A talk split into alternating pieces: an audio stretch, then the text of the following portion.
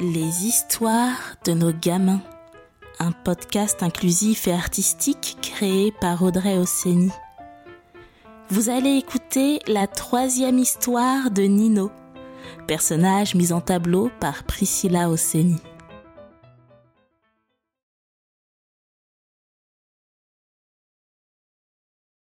L'avocat et le président. Vous vous souvenez? Du jour où Abiola, la maman de Nino, lui avait expliqué ce qu'était un avocat Avant ça, Nino pensait que c'était juste le fruit vert avec un gros noyau qu'ils avaient fait germer pendant le confinement. Sa maman lui avait alors précisé que c'était un homonyme, c'est-à-dire un mot qui fait le même son, mais qui ne veut pas dire la même chose. L'avocat dont il parlait alors, ce n'était pas du tout un fruit, c'était une personne à qui on fait appel pour nous défendre devant un tribunal, pour faire respecter nos droits.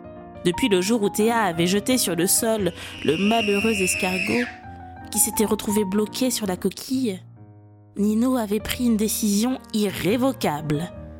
Quand il serait grand, il deviendrait avocat pour animaux. Il utiliserait alors son super pouvoir, l'empathie, pour les défendre. Car comment pourrait-il se défendre seul alors qu'ils ne peuvent pas parler? Il avait alors fait part de son projet à sa mère, et sa réponse le déstabilisa complètement. Il y a quelque chose que je ne comprends pas, mon Nino. Pourquoi veux-tu attendre d'être grand Mais commence maintenant. Ta vie a déjà commencé, Nino. On ne commence pas à faire les choses dont on rêve seulement une fois adulte. Ce serait trop dommage d'attendre. Elle était comme ça, sa mère, à Nino. Souvent, une seule phrase d'elle pouvait occuper Nino pendant des jours. Il alla dans sa chambre et se balança un instant dans son hamac, le temps de se remettre les idées en ordre et de savoir par quoi commencer. Car il n'en avait aucune idée. Comment fait-on pour devenir avocat pour animaux? D'abord, la robe, évidemment. Pour être avocat, il lui fallait sa robe de travail. En guise de toge, c'est le nom de la robe des avocats, il endossa une cape noire qu'il avait portée au dernier carnaval du village. Et pour le rabat, cette sorte de col blanc qui ressemble à un bavoir, il glissa une serviette de table blanche dans le col de son pull. Il fila devant un miroir regarder le résultat. C'était parfait. Il était prêt. On aurait dit un véritable avocat prêt à plaider. Un vrai de vrai, comme disait souvent Nino. Il alla ensuite s'installer à sa table, mit délicatement de côté les figurines de baleines et d'escargots en pâte à sel confectionnées la veille avec Miguel, son papa. Il prit une feuille et un stylo et... Se souvent qu'il ne savait pas encore écrire. Papa Il entendit alors les pas de son papa arriver tranquillement par l'escalier. Oh, Nino, je t'en prie, ne crie pas pour m'appeler. Tu sais que je n'aime pas ça. Papa, tu me dis souvent qu'il y a des gens qui décident de ce qu'on doit faire et de ce qu'on ne doit pas faire, n'est-ce pas? Oui, Nino, c'est bien vrai. Le président, le maire, ce sont des femmes ou des hommes qui décident des règles les plus justes à respecter. Ces règles, on les appelle les lois. D'accord, papa. Alors je vais écrire au président. Tu peux m'aider à rédiger ma lettre, s'il te plaît? Le papa de Nino ne savait pas vraiment ce que son fils avait à dire au président, mais soit. Il accepta de l'aider. Ils restèrent tous les deux à la table de Nino pendant plus d'une heure, à chercher les bons mots, les bonnes formulations.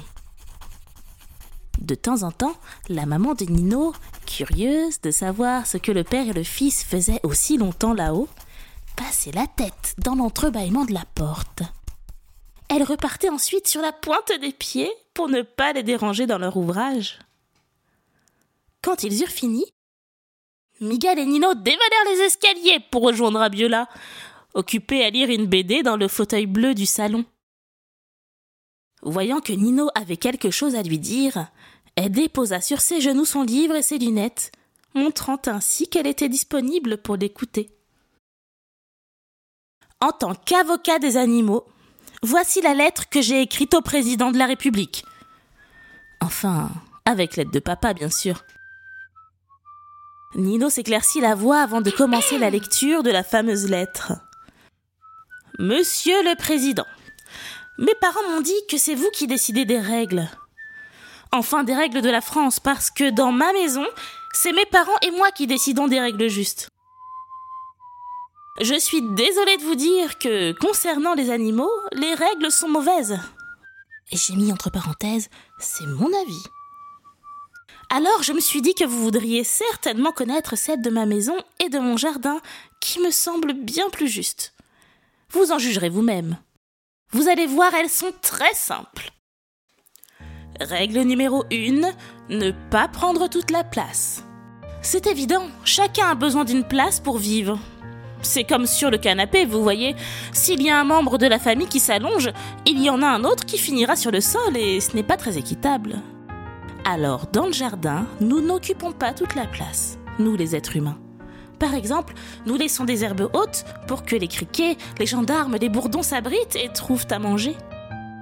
Nous pouvons y aller, bien sûr, mais nous sommes invités à nous taire, à observer et à prendre peut-être. J'ai mis entre parenthèses, faites quelque chose pour la forêt amazonienne. J'ai discuté avec un orang-outan, c'est plus possible. Et puis, de toute façon, nous n'avons pas besoin de toute la place. Règle numéro 2. De même que nous ne pouvons pas attendre des fleurs qu'elles poussent au milieu de la route goudronnée, nous ne pouvons pas mettre en cage des oiseaux qui seraient alors privés du besoin élémentaire de battre des ailes et de voler. De même que le soir, je ne dors pas au milieu du jardin ou perché sur un arbre, mais dans mon lit. Simple, basique. Règle numéro 3. Tuer un animal pour se défendre, bien sûr, c'est naturel. Mais pour jouer ou se rendre intéressant, jamais. C'est indiscutablement interdit.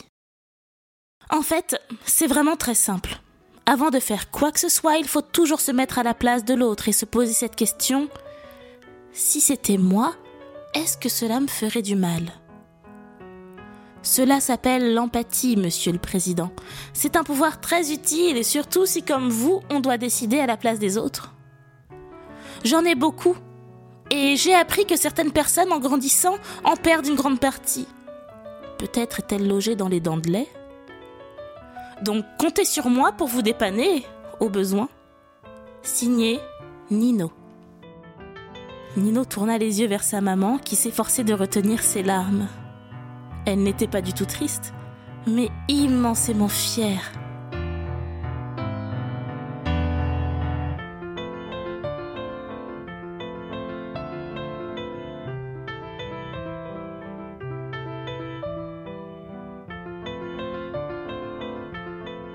Je sais que tu rendras le monde meilleur, mon fils. Le président est chanceux d'avoir un conseiller aussi sage que toi. Alors Nino plia la lettre en trois dans le sens de la longueur et la glissa dans l'enveloppe que Miguel était allé chercher dans l'un des tiroirs de la commode.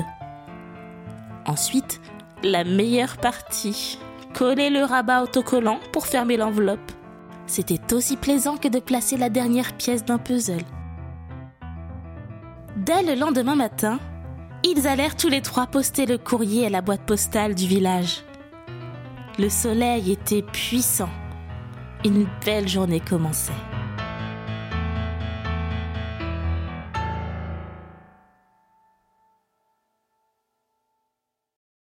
C'était L'avocat et le président, la troisième histoire de Nino, écrite par Audrey Osseni, mise en tableau par Priscilla Osseni. Retrouvez toutes les histoires de Nino et de May sur www.nogamin.fr et commandez les tableaux des deux personnages pour une écoute illustrée et aussi pour décorer les chambres de vos gamins. À bientôt.